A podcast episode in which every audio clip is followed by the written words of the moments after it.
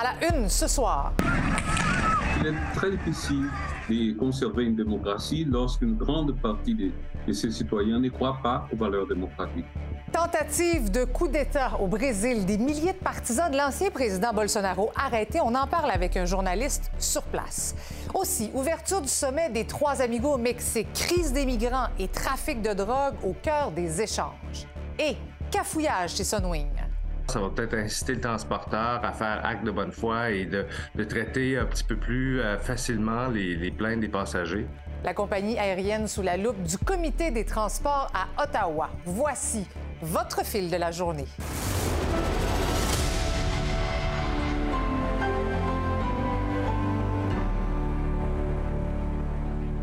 Bonsoir, bon lundi à tous. Bien heureuse de vous retrouver. Alors, on commence euh, ce soir avec ces scènes inquiétantes, violentes au Brésil.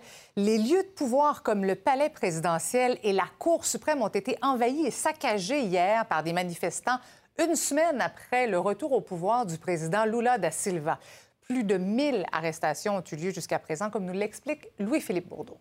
C'est difficile de ne pas faire un parallèle. Le 6 janvier 2021, il y a des milliers de manifestants pro-Trump qui envahissaient le Congrès américain.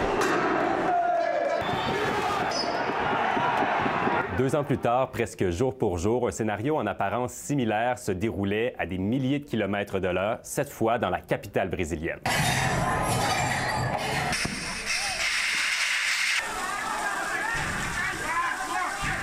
Il y a des milliers de manifestants qui se sont attaqués au palais présidentiel, au Congrès et à la Cour suprême. C'est l'apogée d'une contestation qui a débuté à la suite de la défaite en octobre dernier de l'ex-président d'extrême droite Jair Bolsonaro contre le politicien de gauche Luis Inácio Lula da Silva. Les émeutiers sont convaincus que la victoire leur a été volée et réclament même une intervention militaire. Rappelons que Bolsonaro a obtenu 49% du suffrage contre 51 pour son adversaire. Não tem precedente na história do nosso país. Não existe precedente o que essa gente fez e por isso essa gente terão que ser punida. On fait état jusqu'à présent de 1200 arrestations. Il y a des objets de valeur qui ont été détruits et les forces de l'ordre en sont encore à évaluer l'ampleur des dégâts. C'est de la Floride que Jair Bolsonaro a dénoncé les violences de dimanche et a nié avoir été l'un des moteurs de la révolte. Bolsonaro se, se, vantait d'être le Trump, d'être pique. J'espère que la, la foi au mensonge de, Bolsonaro va, être réduite. Ce sera très important parce qu'il est très difficile de conserver une démocratie lorsqu'une grande partie des, de ses citoyens ne croient pas aux règles du jeu, ne croient pas aux valeurs démocratiques. Depuis dimanche, les campements pro-Bolsonaro ont commencé à être démantelés, mais le travail des policiers, des forces de l'ordre en général, a été grandement critiqué, entre autres par le nouveau président brésilien. Il existe sans doute une complicité active ou passive de la part des, des forces dites de l'ordre. Et, et, ça va être un grand problème. Il faudra absolument qu'on n'ait plus de complaisance envers les, les, terroristes. Au Brésil, des enquêtes sont déjà déclenchées pour identifier les organisateurs de l'assaut. Il faudra profiter de cette chance qui a été euh, ouverte par les actes d'hier pour euh, essayer d'écraser vraiment euh, ces mouvements antidémocratiques qui poussent au Brésil comme ils ont poussé aux États-Unis. Mais malgré les arrestations, les dénonciations, le problème de fond demeure, celui d'un Brésil plus divisé que jamais.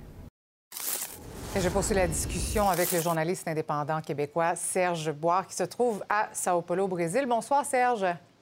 Bonsoir Marie-Christine. Donc, au moment où l'on se parle, quel est l'état de la situation? Ben, écoutez, là, les gens ont, ont, passé le choc, là, on, et on se rend surtout compte de l'ampleur des dégâts euh, dans ces trois édifices-là, mais aussi et surtout l'implication active euh, euh, des policiers mm -hmm. et du gouverneur, du gouverneur de, de, du district fédéral. Hein. C'est une, c'est la capitale, et la capitale est un État en soi-même. Il y a un gouverneur qui est un ami personnel de Jair Bolsonaro son euh, secrétaire à la, à la, sécurité publique hier après-midi, quand ça a commencé, a pris un avion et s'est rendu aux États-Unis rejoindre M. Bolsonaro. On découvre ce matin que les services secrets avaient avisé le gouverneur, avaient avisé toutes les autorités qu'il se préparait quelque chose pour hier après-midi. Même moi, tout le monde savait ici sur les réseaux sociaux, cette information-là euh, circulait, mais il n'y a personne qui s'est imaginé qu'il y avait des politiciens et les forces de l'ordre qui étaient de connivence pour que ça, ça arrive. Et c'est pour ça que vous avez vu les images. Euh, et, le résultat qu'il y a là, là c'est que les policiers, on, a vu plusieurs vidéos, ont pas juste accompagné les gens vers la porte, mais ont encouragé les gens à tout détruire. Oui, c'est le temps de réponse aussi des autorités brésiliennes qui est dénoncé par plusieurs, justement. Là.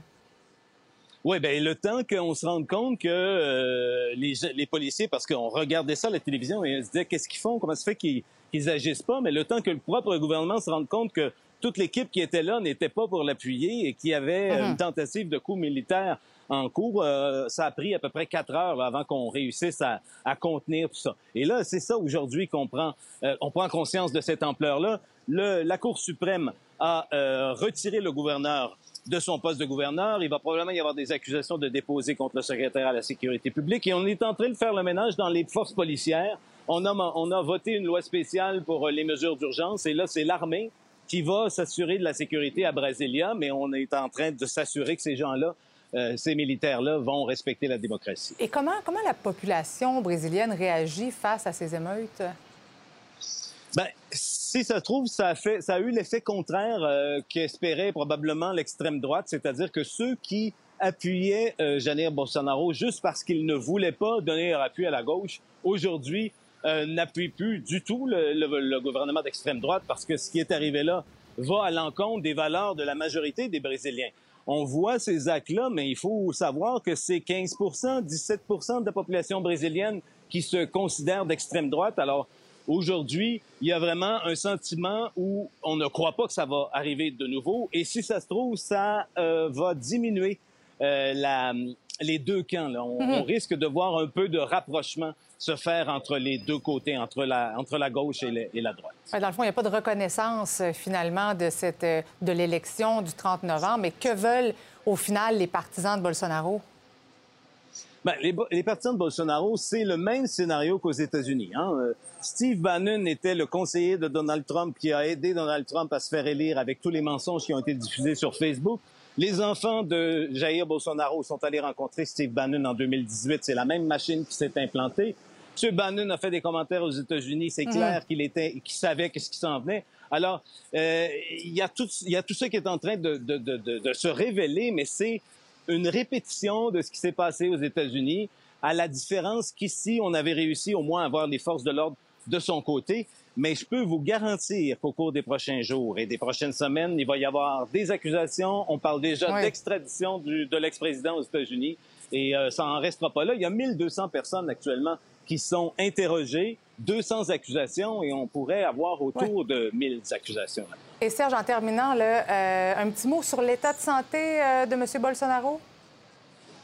Eh bien, M. Bolsonaro avait, avait été victime en 2018 d'un attentat. Il s'était fait poignarder euh, dans le ventre. Mhm. Et ça fait à peu près trois fois qu'il est hospitalisé parce qu'il a des problèmes intestinaux et c'est ce qui semble être arrivé encore. Bien que ici, M. Bolsonaro a gouverné pendant quatre ans à coups de mensonges et de violence. On ne sait pas trop quoi croire par rapport à ça, mais il semble, il semble que c'est le même scénario qui se répète. Il ne respecte pas la diète qu'on lui a donnée. Et quand ça, ça arrive, ben, il se retrouve à, à constiper. Merci. Merci. Bonne soirée. On s'attendait pas à cette finale. OK, Étienne, merci. ça fait plaisir, ça fait plaisir. Parce que là, on... Parce qu'il faut, il faut qu'on parle de cette, euh, de cette rencontre des trois je, vais, y aller, je vais y aller. Parce que là, tu, le vois, Justin Trudeau qui arrive au Mexique pour la rencontre entre euh, le président mexicain Andrés Manuel López Obrador, également le président américain Joe Biden. Et il est arrivé il y a moins d'une heure. Euh, un, des gros enjeux euh, dont il sera question, Marie-Christine, ça va être l'économie, tenter de faire front commun face à la Chine, notamment, les trois pays. Mais il sera question aussi d'immigration, immigration illégale entre le Mexique et les États-Unis, mais aussi entre les États-Unis et le Canada. On le sait, le chemin Roxham. Mais là, j'ai avoir confirmé confirmation de l'entourage de Justin Trudeau qui sera question justement du chemin Roxham, mais aussi de l'entente des pays tiers, qui encourage beaucoup, plusieurs migrants à, aller vers les postes frontaliers plutôt que par... à éviter les postes hmm. frontaliers plutôt que, pour, pour, tenter d'avoir leur papier.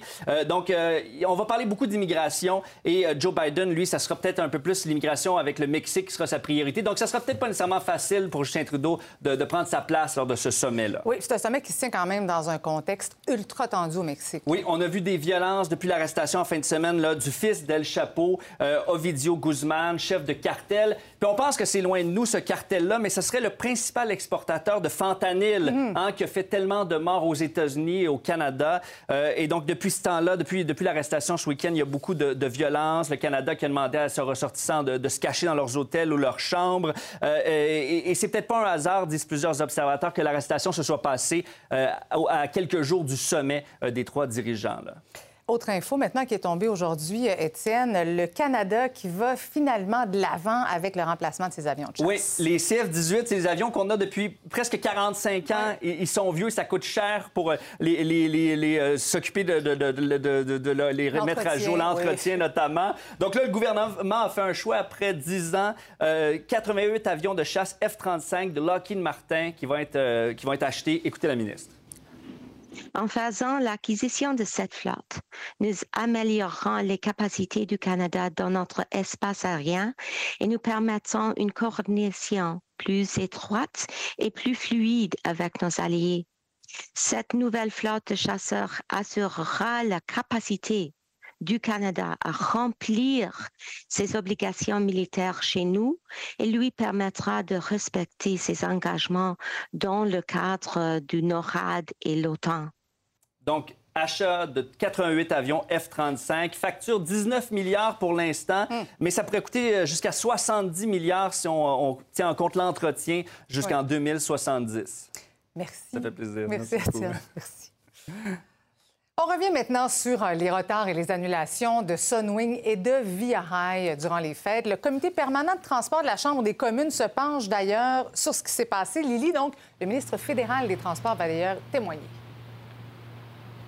C'était la première rencontre du comité euh, cet après-midi et ce qui ressort, c'est le désir d'obtenir des réponses de la part des compagnies, de la compagnie aérienne et euh, en fait de faire en sorte que Sunwing et Via Rail prennent leurs responsabilités dans le dossier. Il sera également question des compensations offertes aux clients qui ont été euh, victimes de, de d'annulation et euh, de retard. Le comité des transports compte faire témoigner le ministre fédéral des Transports, les dirigeants d'aéroports, des clients, mais aussi euh, Sunwing et Via Rail. Reste à voir s'ils vont comparaître. Donc, voici un extrait de cette première rencontre. Les transporteurs, selon le règlement, ont des devoirs à accomplir et selon les relevés que nous avons reçus de la part des clients ou de plusieurs clients à tout le moins, ces devoirs-là n'ont pas été remplis. Il faut absolument qu'on fasse la rencontre le plus vite possible parce que les gens méritent des réponses. Et les réponses, pourquoi? Parce qu'il y a eu des, euh, des, Canadiens qui ont dû attendre pendant 12 heures dans des avions. Il y a des Canadiens qui sont restés dans des trains pendant 18 heures. Il y a des Canadiens qui tentaient de rejoindre des compagnies aériennes qui n'ont jamais été capables d'obtenir de réponse, Ils ne savaient pas quand ils allaient pouvoir revenir au pays. Et euh, d'ailleurs, Lily, il faut quand même euh, préciser aussi qu'il y a des personnes qui ont un vol avec Sunwing qui pourraient être tentées de vouloir changer de transporteur le compte tenu de la situation, mais c'est pas si facile que ça. Non, évidemment. Donc, pour changer de transporteur, il faut évidemment annuler son vol et le remboursement n'est pas garanti. Hein. Chaque, transporteur a des options, euh, des politique, en fait, là, des, euh, de remboursement.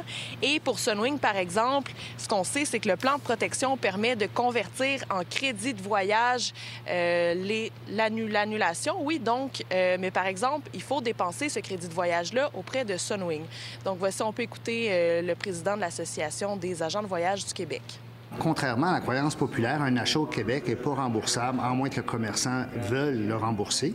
Euh, les règles normales pour un forfait sud, c'est jusqu'à 45 jours avant le départ, on va perdre le dépôt d'environ 250 Jusqu'à 21 jours après ce délai, on va perdre 50 du forfait et à moins de 21 jours, le forfait est 100% non remboursable. Il faut parler avec le transporteur et voir si on peut avoir un acte de bonne foi pour pouvoir soit se faire rembourser, euh, puisqu'il n'y a pas eu de retard ou d'annulation à ce point-là. Euh, c'est juste le passager qui veut être proactif et veut s'éviter peut-être des, problématiques. ce qu'il faut savoir aussi, c'est que probablement que si le passager veut racheter un autre billet avec un autre transporteur, ça risque de lui coûter plus cher faut savoir, c'est qu'il y a aussi des assurances disponibles sur les cartes de crédit, mhm. mais c'est toujours du cas par cas. Merci, Lily. Maintenant, la pandémie de COVID-19 est loin d'être terminée. On surveille maintenant la montée du sous-variant d'Omicron, le XBB.1.5, qui est surnommé le Kraken. Euh, la santé publique a annoncé que huit cas ont été détectés au Québec et ce sous-variant-là est maintenant dominant aux États-Unis. L'Organisation mondiale de la santé euh, a déclaré la semaine dernière que cette version-là du virus COVID-19 est la plus transmissible détectée à ce jour-là. Le XBB.1.5 a été trouvé dans 29 pays jusqu'à présent. Pour en savoir davantage sur ce nouveau variant, je joins l'épidémiologiste Dr Nima Machouf. Bonsoir, Mme Machouf. Bonsoir, Mme Bergeron. Est-ce qu'on sait d'où provient ce nouveau variant?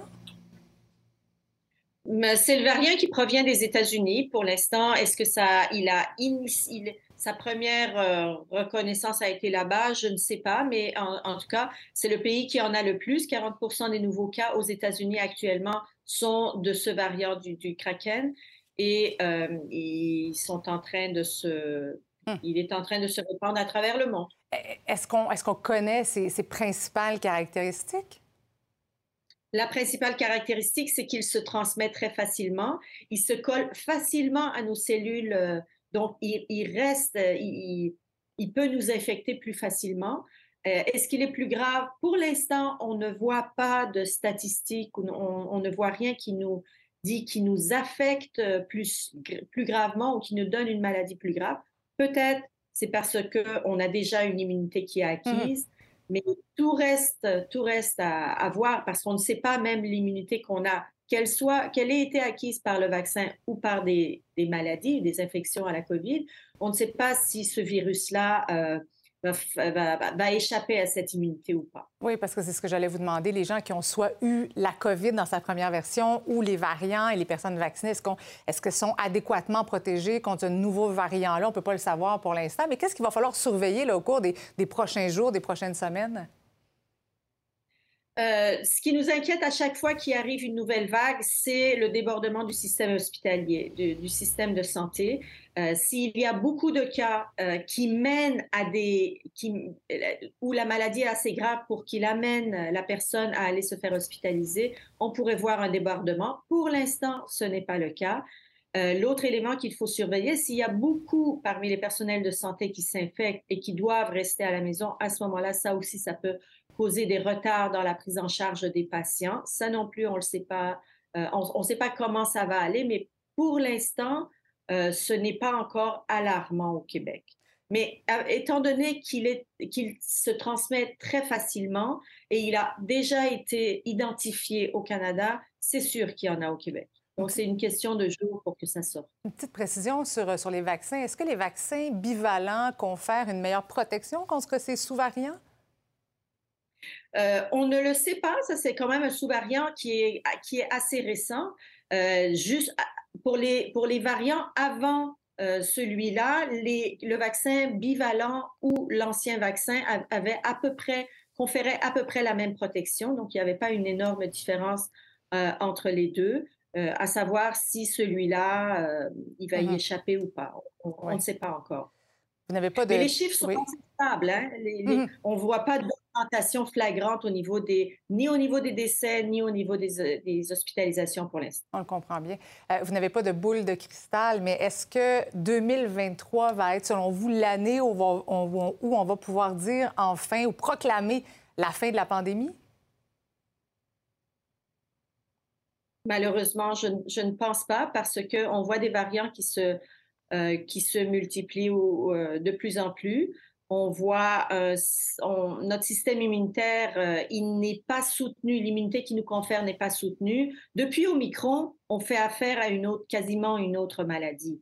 Euh, si on pensait qu'avec avec les vaccins et mmh. les variants juste avant Omicron, on pouvait s'en sortir et c'était la fin de la COVID. Je pense que maintenant, il est difficile d'entrevoir la fin de la COVID, surtout que toutes les mesures, toutes les barrières ont été enlevées. Comment vous voulez qu'on qu ben contraigne ce virus? on espère ne pas avoir de dommages trop graves au niveau de la population, mais pour l'instant, on n'est pas sorti du bois. Donc, donc l'élément sur lequel on peut miser, c'est la transmission de ce virus pour l'arrêter un peu. On sait qu'il est dans l'air. Mm-hmm. Occupons-nous de l'aération, gardons des masques. Des mesures de base, oui. Merci beaucoup, Dr Bachot, d'avoir été avec nous ce soir. Toujours un plaisir. Merci à vous. Merci.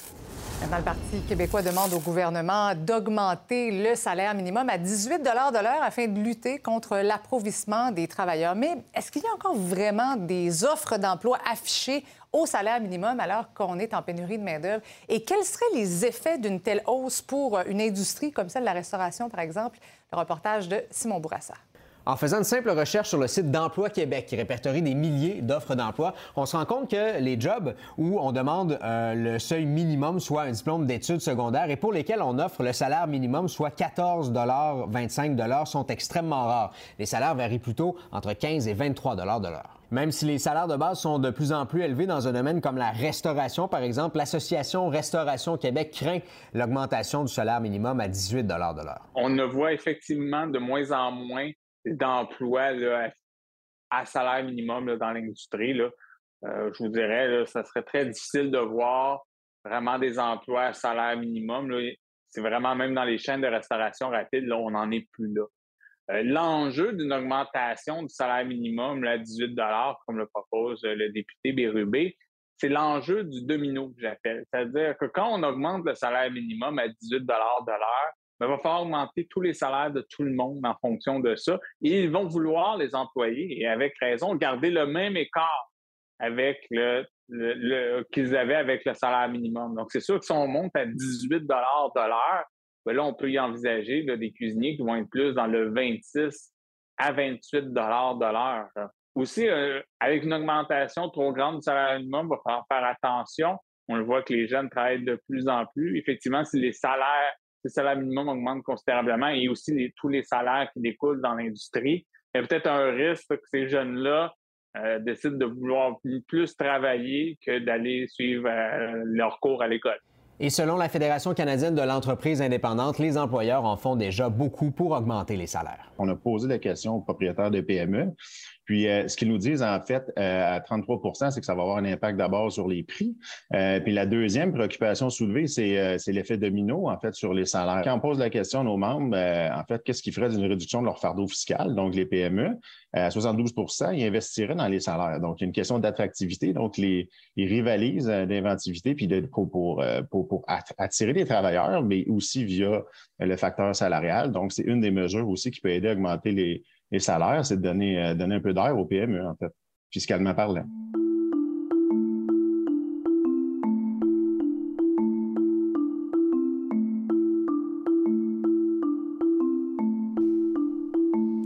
Restez là, au retour, on revient sur la tempête parfaite chez Sunwing. Yves Boisvert en a long à dire, aussi long que les délais d'attente à l'aéroport. Son commentaire au retour.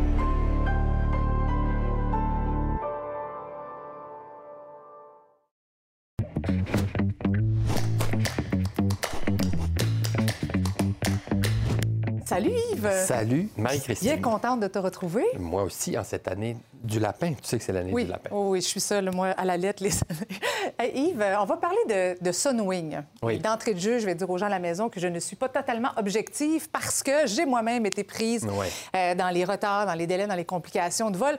Euh, la compagnie s'est excusée, mais au-delà de ça, il va falloir que Sunwing s'explique et rende des comptes. Mais écoute, c'est pas compliqué. Enfin, oui, c'est compliqué, mais c'est, disons que c'est un désastre qui attendait simplement d'arriver, et je te dirais qu'il attend encore d'arriver parce que la façon dont ça fonctionne, tout est tellement tiré au maximum que le moindre retard peut avoir des conséquences sur plein, plein, plein de vols. Et donc, euh, euh, cette situation-là peut se, retrouver, euh, se reproduire cet hiver. Bon, il faut dire une première chose.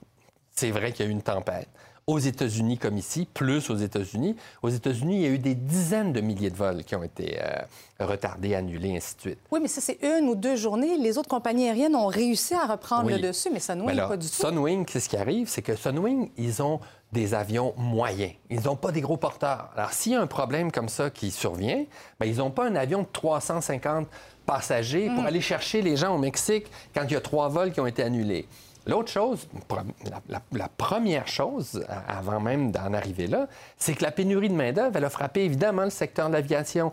C'est un secteur qui était mort pendant presque deux ans. Hein. Il n'y avait plus de vols internationaux, il y en avait très peu. Donc, et là, il y a eu des, des, des départs, des retraites. Et là, de notre côté, ils ont trop vendu, probablement, de Sunwing. Ils ont complètement trop vendu. Et ils le vendent tous beaucoup.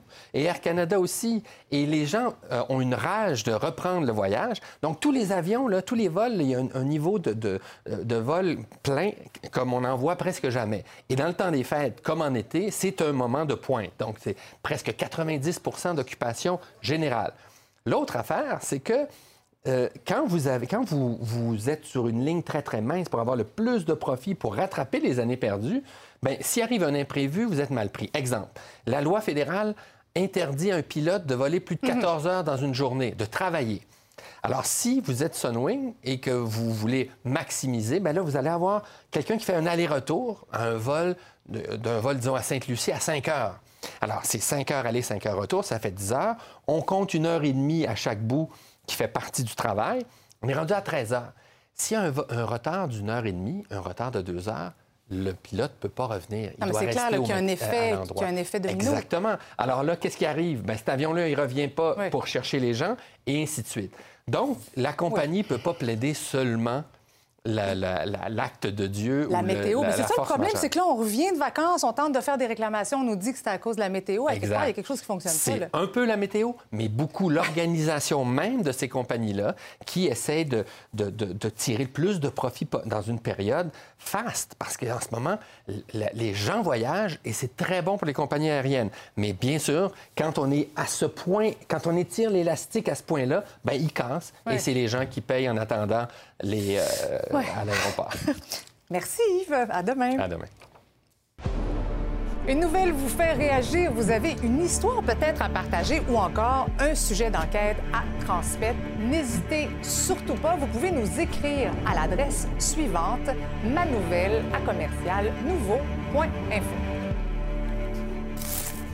C'est l'heure de retrouver notre animatrice des bulletins locaux. Bonsoir, Lisa Marie. Bonsoir. J'aime l'habillement. On a mis notre, notre kit belle. Elisa Marie, euh, tu nous parles d'une jeune femme de Québec qui s'est démarquée à un concours international de beauté. World Miss University. Elle s'appelle Dominique Doucette. En fait, elle est montée sur la deuxième marche du podium de ce concours. Ça se tenait en décembre, fin décembre à Séoul. C'est un record pour le Canada, semble-t-il. Elle a 27 ans. Elle est repartie avec une bourse de 70 000 dollars hmm. américains. Euh, mon collègue Jean-Simon Bluy lui a parlé de son expérience, mais surtout de la pertinence de ce type de concours. On écoute un extrait du reportage. C'est sûr qu'il y a comme une partie que c'est la scène puis tout ça, mais pas nécessairement par rapport à, notre corps ou notre beauté en général. Tu sais, quand même des, préjugés parce que on a comme l'impression qu'en 2023, tu parler de beauté, de standard, tout ça, c'est un peu passé date. Si tu passais date des concours de beauté, d'après toi? Mais je pense que ces, ces personnes-là sont mal informées du sujet puis ils savent pas qu'est-ce qu'on fait puis qu'est-ce qu'on accomplit autant dans notre quotidien. On est toutes des femmes qui sont impliquées dans notre communauté, des femmes qui travaillent, qui ont des métiers reportage complet sur nouveau.info au Fil Québec dans un instant. Et on aura un mot également sur le Mont-Saint-Anne, mhm. évidemment, hein, dans la grande région ben de Québec. Autre saga, encore une fois. On y revient dans un instant. Bon bulletin. Bon bulletin.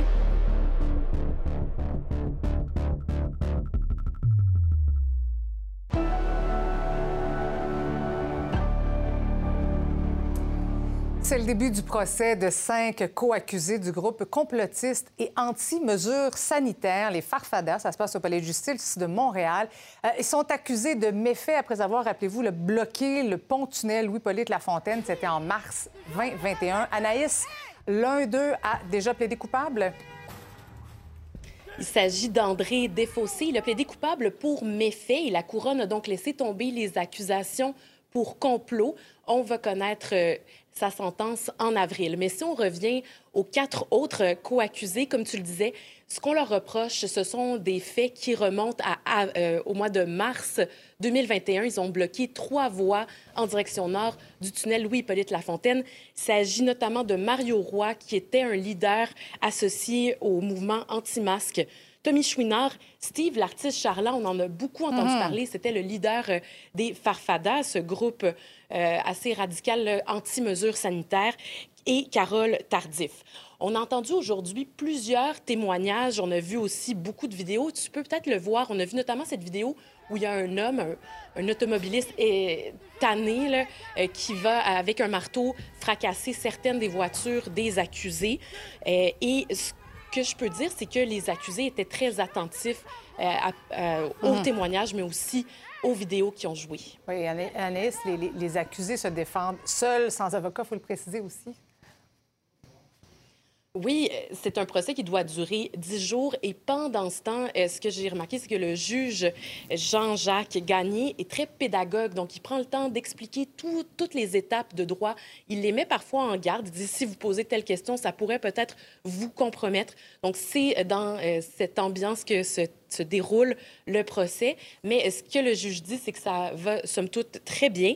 Et l'objectif des accusés, ben, c'est de démontrer qu'ils ne sont pas coupables de méfaits et donc qu'ils avaient le droit de manifester, donc d'exercer leur liberté d'expression. Et, ce qu'on remarque aussi, c'est qu'il y a des tensions, ça on le savait déjà, mais des tensions au sein du mouvement des farfadas. Je te laisse entendre un des co-accusés. Il a dit que tout le long dans ses vidéos qu'il bloquait le tunnel sans expliquer le pourquoi. Moi, je suis pas dans sa peau. Si lui a décidé de se coucher puis d'écartiller devant la, la- la couronne, c'est son choix. C'est le cas de M. Desfossés, j'ai mes raisons personnelles. Je n'ai pas débarqué du groupement des Farfadets pour rien. Mais dans le cas de M. Desfossés, il a fait des vidéos disant qu'il était fier d'avoir détruit le mouvement des Farfadets par lui-même avec une vidéo que 300 personnes ont quittée. C'est comme si vous venez de le traiter de traître, là, vous. Tout à fait. De son côté, l'avocat de la couronne dit que même si aujourd'hui les co-accusés ont reconnu avoir été là euh, ce jour-là, le 13 mars 2021, ben, que c'est encore trop tôt pour dire si ça va nuire ou Mhm. pas à leur procès. On va suivre ça. Merci, Anaïs. Merci. Maintenant, la violence euh, en milieu scolaire préoccupe la centrale des syndicats du Québec euh, qui a tenu sa conférence de presse euh, de début d'année. Selon la CSQ, de plus en plus d'actes violents sont perpétrés dans les écoles dès le préscolaire même. Le président de la centrale syndicale plaide pour que la société tout entière et pas seulement l'école lance un message de tolérance zéro. on va essayer de comprendre le geste qui a été posé. Souvent, il va arriver quelque chose, que ce soit les plus jeunes à un petit peu plus vieux, donc préscolaire, primaire. Des fois, on va banaliser des gestes en disant Ah, c'est juste des mots. On entend ça. On entend ça dans la société en général, mais dans nos écoles, on va l'entendre.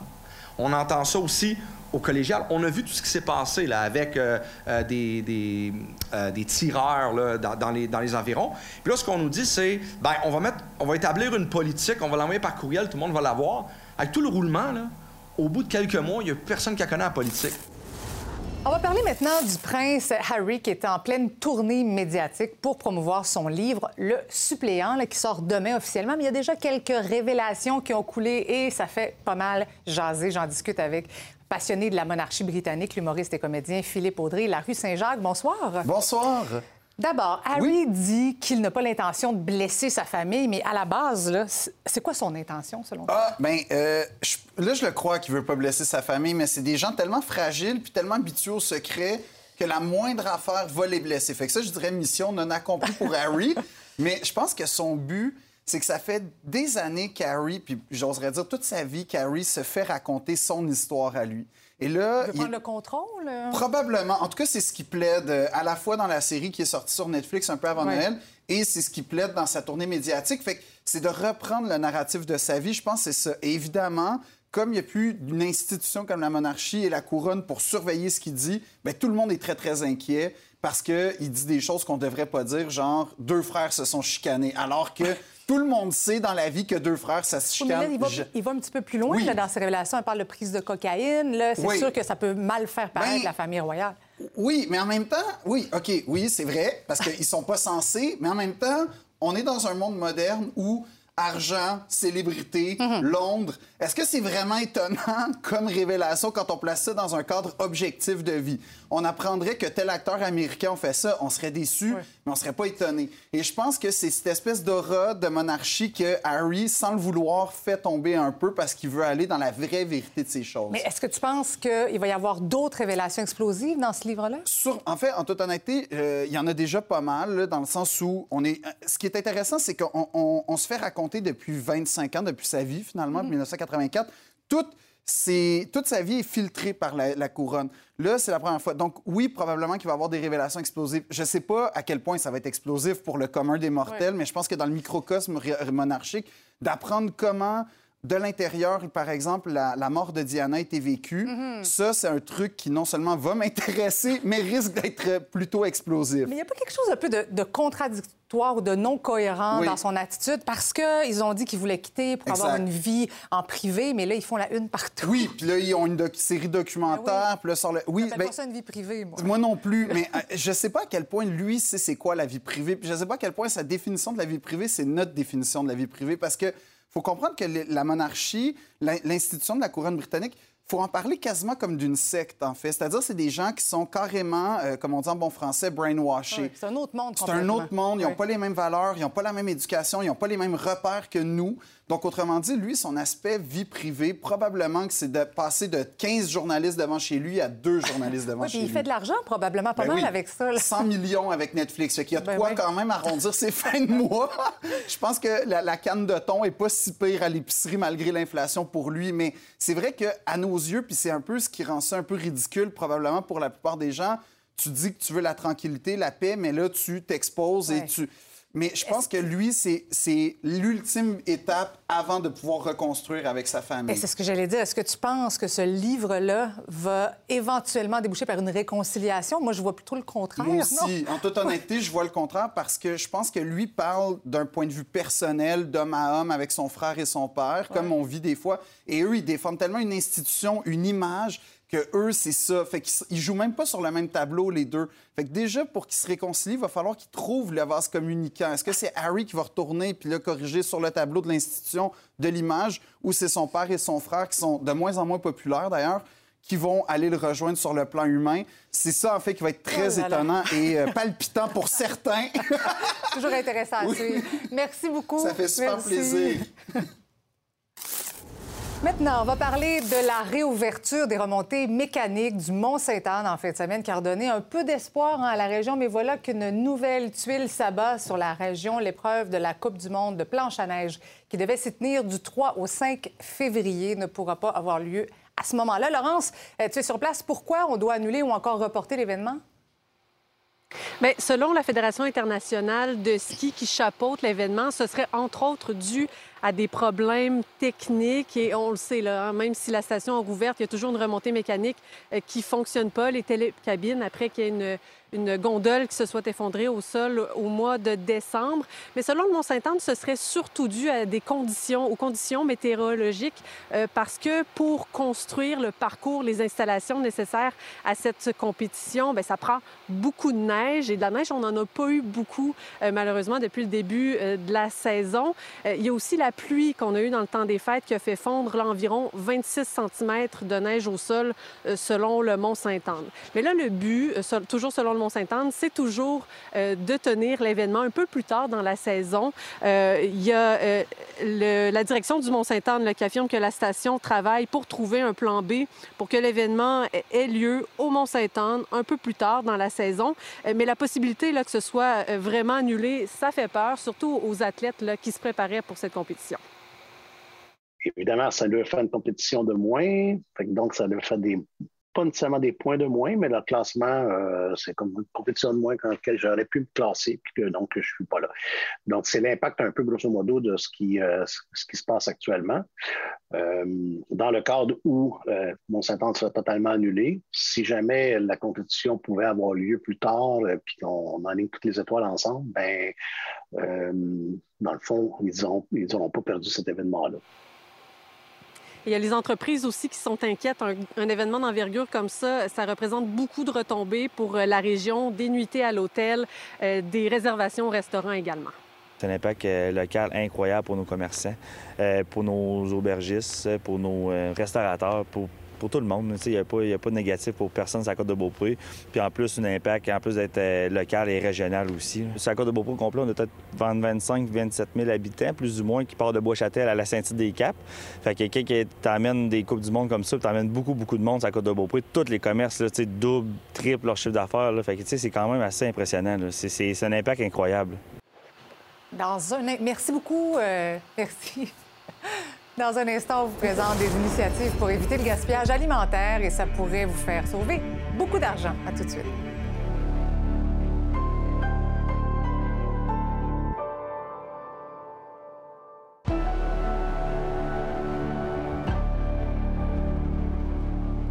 Prix des aliments a explosé au cours de la dernière année. D'ailleurs, on parle d'une hausse de plus de 11 en novembre, c'est selon Statistique Canada. Et dans ce contexte-là, avez-vous déjà pensé à la quantité de nourriture que vous jetez à la poubelle dans une année? Eh bien, il y a certaines entreprises qui tentent euh, d'éviter aussi le plus possible le gaspillage alimentaire. Voici ce qu'a préparé Sabrina Rivet. Ça représente quoi le gaspillage alimentaire dans nos vies? Est-ce qu'on gaspille tant que ça? On gaspille beaucoup malheureusement au Québec, euh, mais, mais globalement, je dirais euh, par- partout au pays et partout dans le monde. Au Québec, chaque Québécois gaspille 365 kilos de nourriture par an. Donc, euh, on fait facilement le- les, mathématiques, ça fait un kilo par jour. Euh, do- donc, c'est vraiment euh, colossal. Euh, chaque mois, un foyer québécois, en gaspillant de la nourriture, paye une facture invisible invisible certes, mais, euh, mais une facture tout de même de 148 dollars. 148 dollars. Euh, donc vous savez, en, en fin de mois, on paye tous et toutes des factures. Ben, il y a une facture qu'on ne voit pas, c'est la facture du gaspillage. Et qu'en est-il du gaspillage alimentaire dans des entreprises? Qu'est-ce qu'elles font pour le réduire? Eh bien, je suis allée à la rencontre d'une personne qui travaille dans une boulangerie et d'un traiteur à Outremont. Alors, est-ce que ici l'entreprise veut gaspiller le moins possible? Exactement. Ça, c'est une des, des valeurs les plus importantes parce qu'on fait de la nourriture, puis on voit il y a des gens qui ne peuvent pas manger, puis qu'on a beaucoup de nourriture, qu'on essaie de la, de la donner. Au... Puis c'est quelque chose de primordial pour, euh, pour la nature, qui est primordial pour, pour toute la société, puis afin qu'on puisse être vraiment à jour, si on veut dire, puis euh, comme pour préserver la nature pour, nous, pour, les- pour le futur. Est-ce que tu voudrais autre chose avec ça? C'est super important, mais même chaque employé, peut-être aussi c'est avec, euh, je sais pas, c'est, bah, on en parle beaucoup justement du gaspillage alimentaire, donc tout le monde commence à être concerné par ça, justement sensibilisé, c'est super important. Certains restaurateurs, pâtisseries ou même boulangeries ont décidé d'utiliser l'application Too Good To Go pour réduire le gaspillage alimentaire. À Too Good To Go, on veut vraiment inspirer euh, les consommateurs québécois à, lutter contre le gaspillage alimentaire. Évidemment, via l'application, avec tous les commerces alimentaires, euh, et, et on en a beaucoup euh, au Québec, plus de 1200 encore qui se sont joints. Peut-être nous donner un, un exemple, Roy. Qu'est-ce que vous, euh, qu'est-ce que les gens peuvent avoir avec Too Good To Go? Un panier, nous, c'est un repas complet qu'on offre. Puis même, on peut dire une portion plus. Donc ça, comme vous voyez, ça, c'est c'est du veau. C'est une blanquette de veau avec des pommes de terre. Puis ça, c'est des légumes frits. Puis des tempura, qu'on appelle. Puis ça, c'est du euh, tofu. Ça, c'est combien, disons, si j'achète ça? Eux autres, ils la- ils l'achètent de l'application, je crois, à 5,99. Repas complet pour 5,99. Exactement. Vous, vous évitez le gaspillage alimentaire, Exactement. puis les gens se nourrissent pour peu. On peut arriver à 6 ou 7 sacs par jour. Puis normalement, là, disons, le, le panier que vous donnez, là, ça, ça- ça vaut combien monétairement à peu près? Ça vaut aux alentours de 24 dollars. On ne note pas ce qu'on va mettre dans les sacs. C'est un peu des sacs surprises. Donc ça permet aux gens de, de- de tester des produits qu'ils n'auraient jamais testés sans Too Good To Go. Bell ajoute 10 millions de dollars à des programmes de santé mentale avant la journée Belle Cause pour la cause. L'événement se déroulera cette année le 25 janvier. C'est en même temps que la Journée nationale de la santé mentale. Bell espère amasser 155 millions de dollars. Il faut savoir que le versement de 10 millions de dollars remplace le don de 5 cents qui était versé par Bell pour chaque interaction avec le mot-clic Belle Cause. Précisons que la chaîne Nouveau et Nouveau Info appartiennent à Bell Media, filiale de BCA.